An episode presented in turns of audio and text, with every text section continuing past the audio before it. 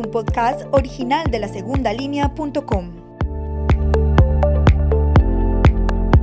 Creado y narrado por Jorge Hugo Romero López.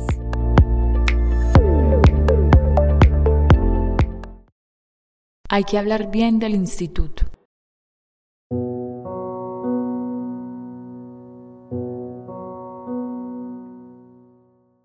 Voy a comenzar por explicar el título de este podcast, que obviamente para nadie es entendible de manera inicial. Voy a ser muy breve en esta explicación porque el trasfondo de este podcast no está directamente relacionado con el título Digamos que el título es eh, un sinónimo de un acto de cinismo de parte de un funcionario de una institución muy querida por todos los colombianos que es el Instituto Colombiano de Bienestar Familiar. Hace algunos años trabajé con un operador contratista del instituto que tenía como objeto ejecutar una de las labores misionales del instituto relacionado con el tema de primera infancia. La frase surgió en el marco de una capacitación que alguna vez una de las funcionarias, diría yo, de las personas, funcionarias del gobierno más mezquinas, la típica representación de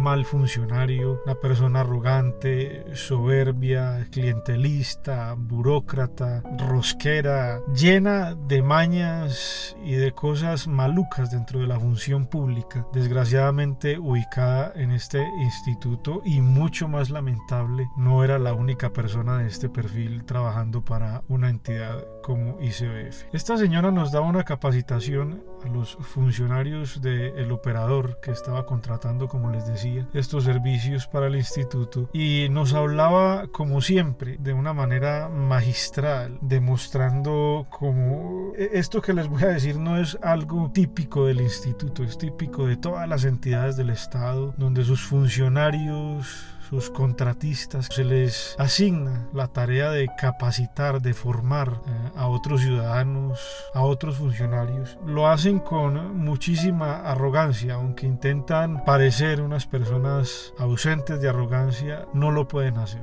es, es difícil. Eh, esta señora en especial tenía y tiene un gran carácter arrogante, el cual se le transmite en cada una de las cosas que hace por el instituto. En esas capacitaciones se veía muy claramente lo que Hicks diría alguna vez en uno de sus más célebres libros, eh, La fatal arrogancia, cómo el Estado quiere imponer sus conocimientos, sus normas, sus códigos, sus formas de hacer las cosas a toda la ciudadanía. En este caso nosotros estábamos en una posición subordinada ante esta funcionaria, por lo tanto nadie se atrevía a debatir, a discutir, a contradecir o a criticar lo que la funcionaria estaba diciendo. Máxime cuando además de el perfil de este tipo de capacitaciones es muy vertical, muy autoritario, muy magistral, pues entonces a la gente le da miedo intervenir para llevar la contraria. Solo lo hacen si es para estar de acuerdo con el capacitador, pero si es para llevar la contraria nadie se atreve. Y además porque son tan hartas, son tan aburridoras, son tan tediosas, tan monótonas, tan aburridas estas capacitaciones que la gente tampoco se va a poner a participar para no extenderlas más. La gente lo que quiere es salirse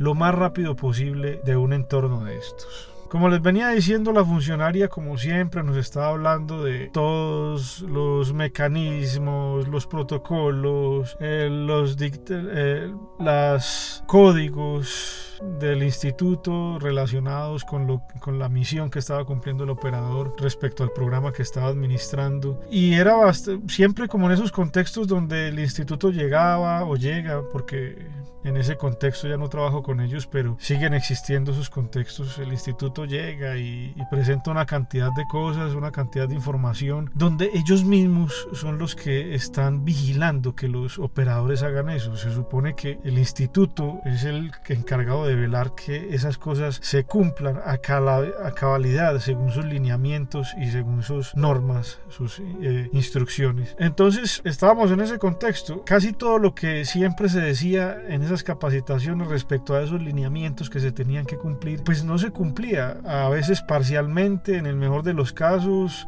Algunas cosas muy pocas se cumplían como debían ser, otras a medias, otras sencillamente no se cumplían y en algunos casos era contrario a lo que debía hacerse. De alguna forma en esa capacitación todo el mundo sabía que era así, incluso la misma capacitadora sí que lo sabía y ella seguía y seguía hablando como si no pasara nada. Cuando al final de la capacitación hizo un cierre en el cual lanzó esa frase. Una frase en un contexto como digo muy complicado porque ella dice todas estas cosas que tanto ella como nosotros sabemos que están muy funcionando de forma muy regular, muy forzada o incluso no funcionando y ella hace un silencio, mira a todo el auditorio, casi que nos mira a cada uno a los ojos. Todos estamos muy serios y dice, hay que hablar bien del instituto. ¿Por qué es preocupante esta frase en este contexto?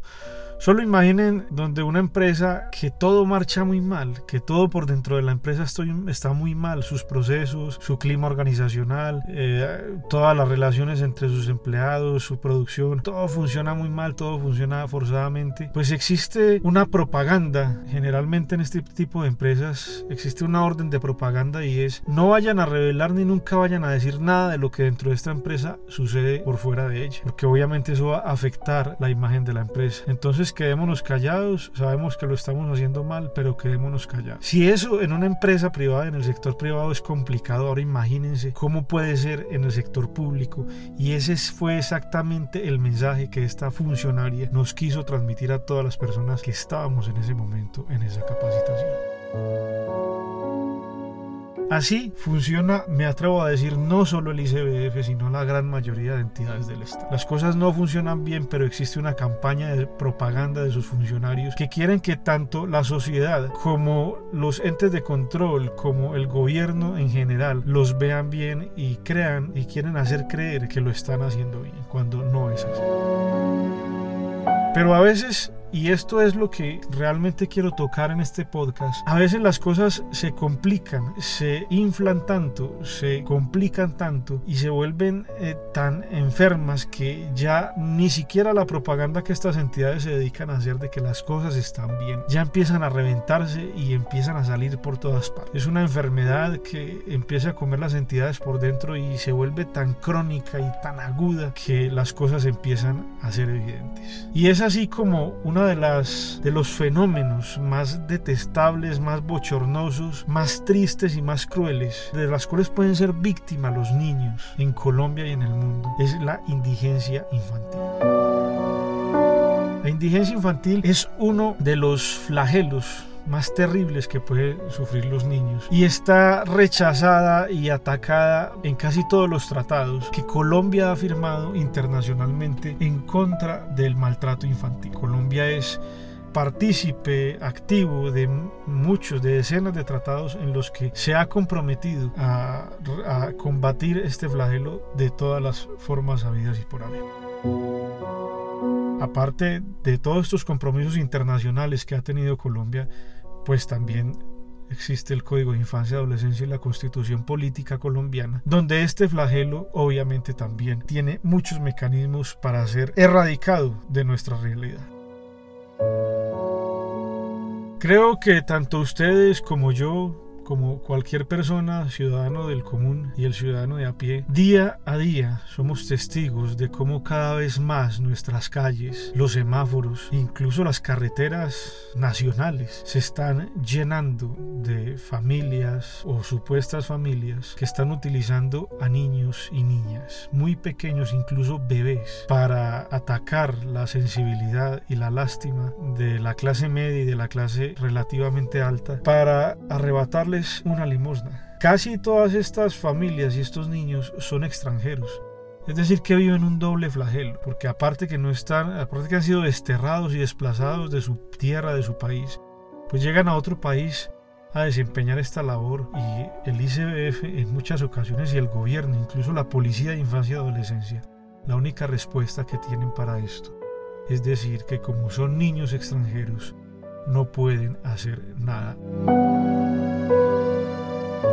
Es decir, que ahora son tres situaciones de discriminación y de crueldad con estos niños. Primero, que son niños extranjeros que han, tenido, que han sido desterrados de, su de su país, de su nacionalidad. Segundo, que han llegado a un país en el que no se les brinda ninguna oportunidad diferente a pedir en los semáforos y en las calles, cercenando todos sus derechos fundamentales. Y tercero, la respuesta del Estado o de un fragmento del Estado colombiano es una respuesta xenófoba. El mero hecho que sean extranjeros entonces automáticamente los está despojando y desprendiendo de todos sus derechos fundamentales como niños. Es peor ser entonces extranjero que ser un niño en situación de calle.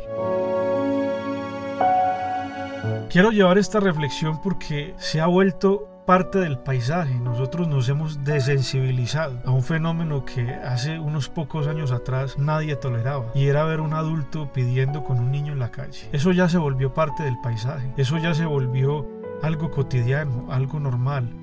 Y cuando una situación tan cruel como esas se vuelve, la normalizamos y la volvemos algo cotidiano y algo que ya no nos duele, estamos fallando de una manera muy grave como seres humanos. Solo piensen cada vez que vean un niño o una niña de estas, que el Estado no le importa la situación por la que están atravesando porque son extranjeros. Miren la cara de estos niños, unas caras tristes, unas caras de hambre, de cansancio, unos niños que enfrentan extensas jornadas de más de 15 o 16 horas al sol, al agua, en el frío, en el calor excesivo, llenos de smog, llenos de ruido, del ruido de los motores, del ruido de la ciudad, tal vez sin comer, muy mal alimentados, sumidos en esta desgracia creciendo en esta desgracia. Y nosotros nos acostumbramos a eso y creemos que dándoles una moneda estamos haciendo mucho por ellos cuando antes lo estamos perpetuando en esa situación. Pero no se les olvide, hay que hablar bien del instituto.